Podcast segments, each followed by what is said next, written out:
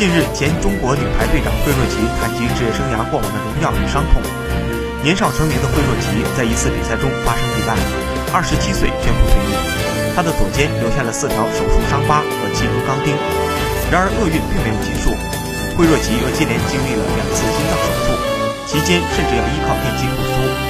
谈及这段经历，惠若琪表现出少有柔弱的一面。她坦言，康复过程中自己进入到一个很焦虑的状态。十分担心再度复发，每天晚上都数着心跳睡觉，心跳正常了才敢入睡。惠若琪回忆，其实这和比赛一样，是一种信念的支撑。